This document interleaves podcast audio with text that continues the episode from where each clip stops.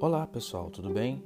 Aqui é o professor Leandro de História e espero que estejam bem, fazendo quarentena nesse momento tão difícil que estamos passando. Bom, bem-vindos ao Hora de História, o podcast de aulas de história que vai auxiliar vocês nesse momento tão difícil de quarentena que estamos passando. Galerinha, esse podcast foi criado com o intuito de ser mais uma ferramenta que tem como objetivo facilitar os seus estudos à distância, pois o áudio também é uma ferramenta educadora. Bom, pessoal, esse primeiro episódio do podcast Hora de História tem como objetivo analisar historicamente a civilização da Grécia Antiga. Aí vem a primeira questão: por que estudar a civilização da Grécia Antiga? Bom, estudar a civilização da Grécia Antiga é fundamental para entender nossos aspectos culturais. Isso porque palavras como política, democracia e filosofia tiveram origem na Grécia Antiga. Ou seja, por isso nós temos que ter um olhar especial à Grécia Antiga. Bom, o primeiro ponto a ser destacado é sobre a localização da civilização da Grécia Antiga. Bom, a área ocupada pela antiga civilização grega não corresponde à Grécia atual. A Grécia atual, hoje, é uma república federativa que tem o seu espaço totalmente definido diferentemente da área ocupada pela antiga civilização grega. Os gregos antigos nunca formaram um Estado unificado, mas estenderam sua influência sobre uma vasta área geográfica. A leste do Mar Negro, no litoral da Ásia Menor, nas ilhas do Mar Egeu, na Grécia continental, no sul da Península Itálica, em grande parte da Sicília e das suas costas do Mar Mediterrâneo, de Cirene, na Líbia e até alguns pontos costeiros da atual Espanha. Ou seja, não tem nem como comparar a antiga civilização grega com a Grécia atual. Se a gente for levar em consideração a influência grega, o território da civilização grega é muito mais amplo do que a Grécia atual. Bom, galera, quanto à origem da civilização, o que, é que nós podemos destacar? Que quatro troncos étnicos fundaram a civilização grega: os aqueus, os jônios, os eólios e os dórios, que migraram para a Península Balcânica entre 2000 e 1200 a.C.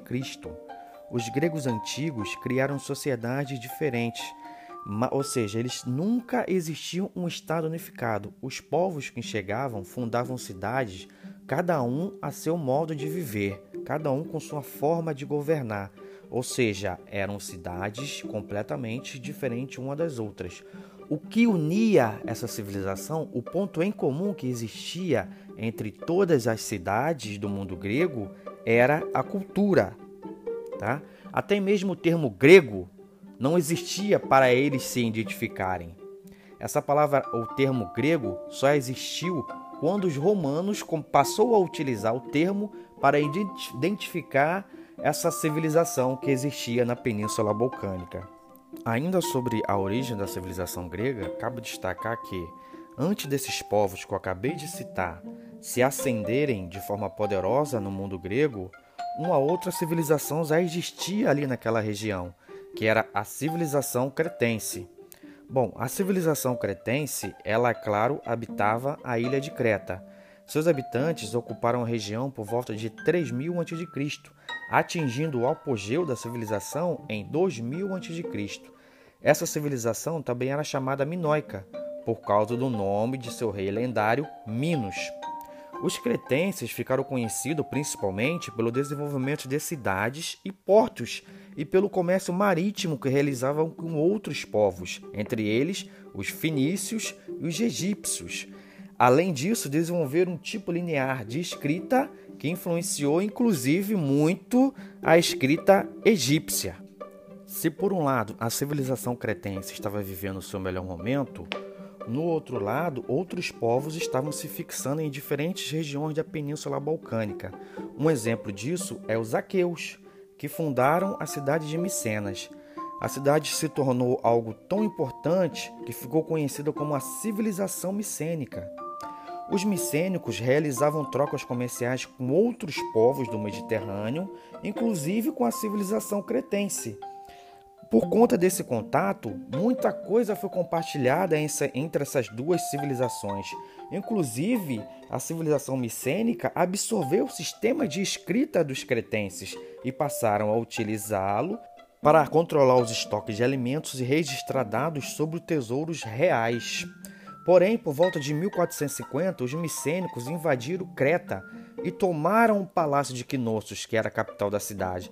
A partir do então, o intercâmbio entre as duas culturas tornou-se mais intenso, dando origem à civilização creto-micênica e a partir daí a criação de outros povos, de outras cidades do mundo grego começaram a surgir e crescer, como Atenas, como Argos, como Esparta, como Olímpia. Várias cidades, a partir da civilização creto-micênica, passaram a surgir e a se desenvolver, completando assim aspectos culturais que seriam espalhados por várias regiões, não só do continente europeu, quanto também da Ásia e um pouco também da África. Saindo um pouco dos aspectos relacionados à origem da civilização grega, a gente agora passa a falar um pouco sobre as cidades gregas. Bom, por volta de 700 a.C. surgiram as cidades-estados, ou também conhecido como polis, que é uma característica de maior destaque da sociedade grega antiga. Até hoje podemos encontrar as influências dessa época no mundo ocidental. A palavra, por exemplo, política que define as nossas ações, as ações sociais no meio público, deriva exatamente do grego polis. Para vocês terem uma ideia de como é importante essa palavra polis. Bom, vamos lá. A polis, ou a cidade-estado, pode ser definida como uma comunidade política independente. Embora cada poli tenha se desenvolvido à sua maneira, havia duas características comuns a elas que era a Ágora e a Acrópole. A Ágora, ou a Praça Central, era o espaço onde se reuniam os cidadãos para discutir a vida política e decidir sobre as ações a serem tomadas. No seu entorno estavam os edifícios públicos e religiosos, feiras e mercados. A Acrópole, ou Cidade Alta, era o conjunto arquitetônico situado no alto de uma colina. A maioria das cidades gregas elas se estruturavam exatamente dessa forma. Elas tinham a Ágora e tinham também a Acrópole. Cabe apontar também que eram os habitantes de cada uma das cidades gregas que decidiam a forma de governo a ser, a ser adotada. Porém, essa decisão geralmente não vinha de uma forma pacífica e acabava provocando várias disputas entre os habitantes da cidade e os líderes do governo. Como cada cidade tinha autonomia para decidir a forma de se governar, vários tipos de governo surgiram no mundo grego antigo. Entre elas, nós podemos destacar a monarquia, a oligarquia, a tirania e a democracia. A monarquia, quem governa é o monarca, que é responsável pelo controle militar, social, religioso e judiciário. Ele pode governar sozinho ou ser auxiliado por um conselho de nobres. Na oligarquia, quem governa são os aristocratas, grandes proprietários de terras que tomam o poder e passam a governar. Nesse caso, o poder fica restrito a algumas famílias poderosas.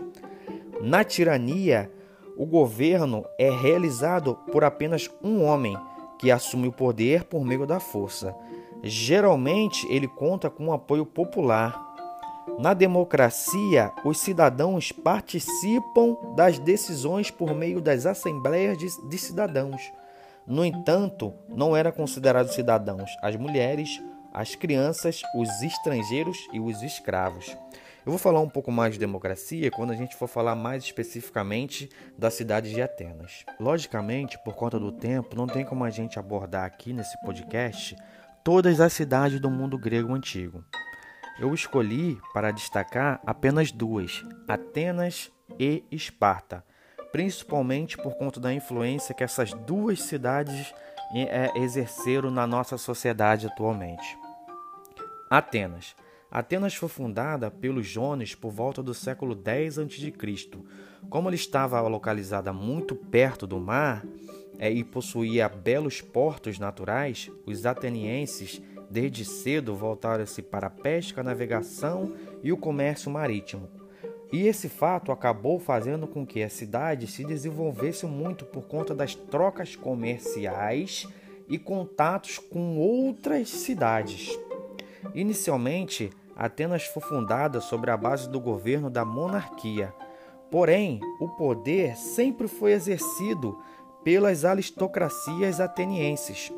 Os eupátridas, que em grego diz, quer dizer bem-nascidos, sempre estiveram em suas mãos o poder.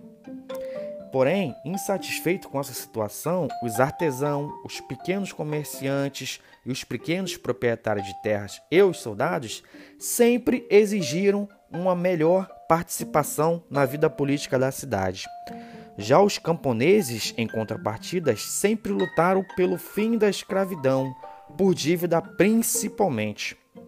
Por conta dessa situação, é, algumas transformações passaram a acontecer por volta de 594 a.C., quando o legislador Solon assumiu o poder.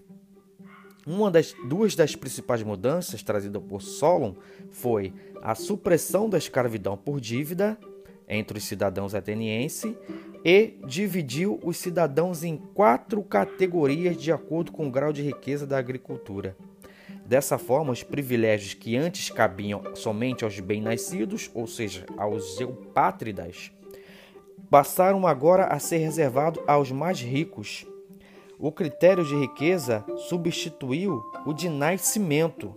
A partir de 1508 a.C., um grande aristocrata, o político Clístenes, assume o poder e promove uma série de reformas populares que asseguravam a soberania do povo no governo da cidade. Nascia assim a democracia. A palavra democracia é a junção de demos, quer dizer povo, e kratos, que significa poder. Ou seja, democracia significa poder do povo. Na democracia ateniense, os principais órgãos eram a Assembleia do Povo e o Conselho dos Quinhentos. A Assembleia do Povo votava as leis, escolhia os magistrados e decidia onde o dinheiro público seria utilizado. Dela faziam parte todos os cidadãos de Atenas, isto é, todos os homens com mais de 18 anos e filhos de pais atenienses. O Conselho dos 500 era formado por 500 cidadãos escolhidos por sorteio anualmente com isso, tanto os ricos quanto os pobres tinham a mesma chance de serem eleitos. Clístenes também criou o ostracismo, que consistia em expulsar da cidade por 10 anos qualquer pessoa que parecesse representar uma ameaça à democracia. O cidadão expulso, porém, não perdia sua propriedade. Na democracia ateniense, o que, que a gente pode entender de defeito, ou seja, ela pode ser considerada uma democracia perfeita? Não, claro que não. Aliás, não existe democracia perfeita. O problema da democracia ateniense era exatamente que ela era excluidora, ela limitada, era uma democracia que a gente pode dizer que limitava os acessos. Nem todo mundo poderia participar da democracia ateniense. Não era uma democracia para todos. Os escravizados, as mulheres e os estrangeiros, que em Atenas eram chamados de metecos, não eram considerados cidadãos e, portanto, não tinham o direito de participação política. Um, um, fato interessante sobre Atenas era são os escravos.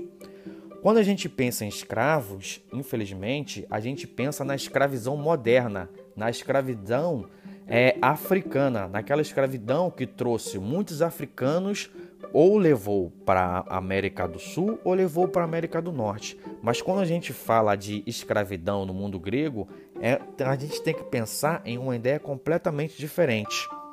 Porque os escravos em Atenas não está relacionado à cor principalmente.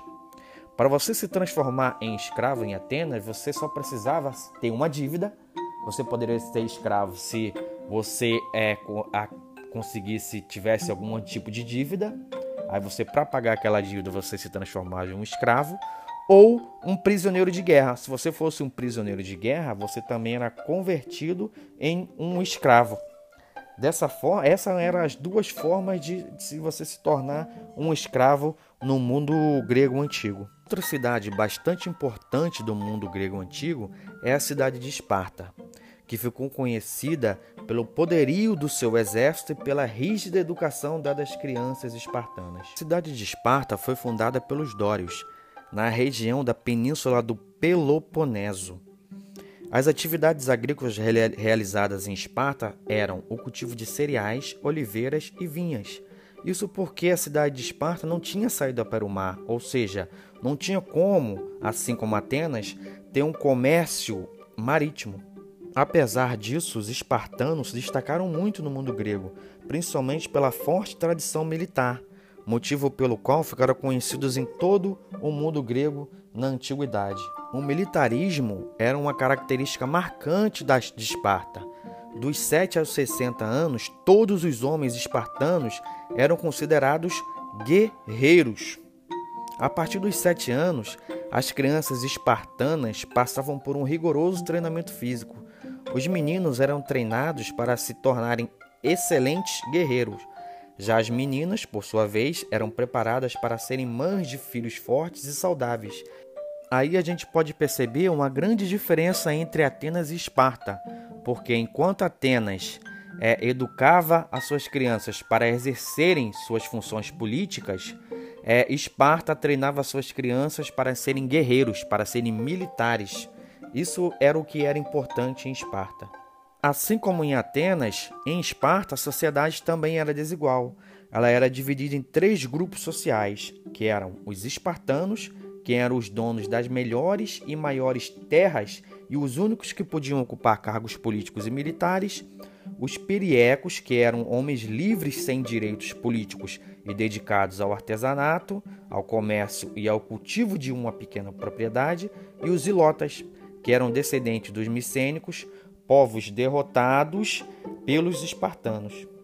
Outra característica que apresenta uma grande diferença entre Esparta e Atenas é a forma de governo Enquanto Atenas era governada através da democracia, ou seja, com o apoio da maioria, com a participação da maioria dos cidadãos, podemos dizer assim, em Esparta, a forma de administração, de governo, era a oligarquia.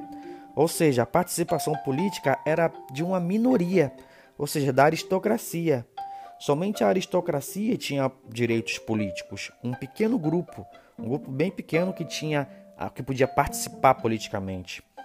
Os órgãos que existiam em Atenas era a Apela, que era a assembleia da qual participavam os cidadãos, isto é, espartanos com 30 anos ou mais, que votava sem discutir as propostas da Jerusa, e a Jerusa, que era um conselho formado por 30 anciãos com mais de 60 anos, da qual fazia parte dos reis, que decidiam, propunham as leis e decidiam quando a cidade podia ou não entrar em guerra. Bom, pessoal, então é isso. Esse é apenas o primeiro episódio do podcast Hora de História. Espero ter ajudado a solucionar algumas dúvidas que estavam assombrando a vida de vocês aí. E outros aspectos relacionados à civilização grega a gente vai ver num próximo episódio. Aspectos culturais como filosofia, Jogos Olímpicos, teatro, tudo isso que influenciou também a nossa sociedade, a gente vai ver no próximo episódio. Bom, então é isso. Muito obrigado pela companhia desculpe qualquer coisa. Abraço.